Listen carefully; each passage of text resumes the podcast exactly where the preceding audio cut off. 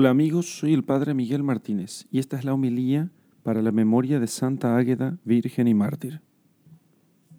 Lectura del Santo Evangelio según San Lucas, capítulo 9, versículos 23 al 26. Jesús decía a todos, Si alguno quiere venir en pos de mí, renúnciese a sí mismo, tome su cruz cada día y sígame. Porque el que quiera salvar su vida la perderá, mas el que pierda su vida a causa de mí la salvará. Pues, ¿qué provecho tiene el hombre que ha ganado el mundo entero si a sí mismo se pierde o se daña? Quien haya tenido vergüenza de mí y de mis palabras, el Hijo del Hombre tendrá vergüenza de él cuando venga en su gloria y en la del Padre y de los santos ángeles. Palabra del Señor. Gloria a ti, Señor Jesús. Siendo emperador de Roma, Decio, y presidente o gobernador de Sicilia, Quinciano, vivía en Catania, en, la región de Catania, una virgen cristiana, una doncella cristiana llamada Águeda, natural de Palermo, la cual era una noble, rica hermosa y muy honesta mujer, eh, que son las cuatro cosas que se estiman mucho en las mujeres. Nobleza, riqueza, hermosura y honestidad. Mandó Quinciano presentarla delante de sí, que la trajeran delante de sí, así, así que la vio. Luego fue preso, o sea, quedó preso de su, de su rara belleza y olvidado del oficio de juez, entonces se dispuso a tomarla por, esposa, por todos los medios posibles, para traerla a ella a su voluntad. Y para cubrir más su intento, eh, la entregó a una vieja, eh, a una mujer vieja y muy, muy viva, llamada Afrodisia, que tenía cinco hijas muy hermosas, pero muy lascivas, de muy mala vida. Treinta días Águeda estuvo en aquella mala compañía, pero firmísima en ser cristiana y firme en guardar su virginidad, que al dar a Afrodisia cuenta de todo al gobernador, le dijo, Mire, gobernador, antes se ablandará el acero y el diamante que Águeda mude de propósito. Así que Quinciano, escuchando esto, mandó llamar a la santa y le preguntó, Niña, ¿de qué casta eres tú? ¿De, qué familia eres tú? Soy noble, respondió Águeda, como es notorio por toda Sicilia.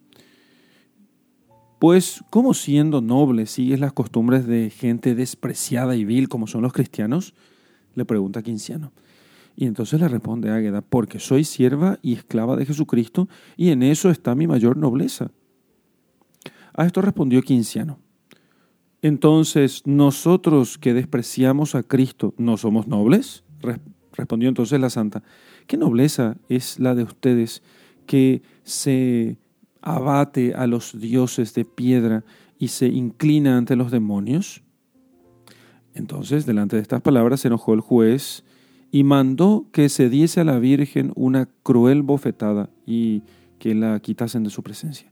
Al día siguiente, después de algunos halagos, de vanas tentativas, de vanas promesas, ordenó que le retorciesen un pecho, uno de los pechos, y se lo cortasen y que la encerraran después en la cárcel, para que allí, sin comer ni beber, ni que recibiera medicación en las heridas, ella se consumiera de dolor.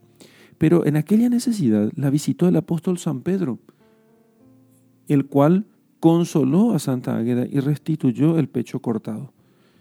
Así que con el resplandor de aquel médico venido de los cielos, salieron huyendo los guardias y detrás de ellos huyeron también los presos.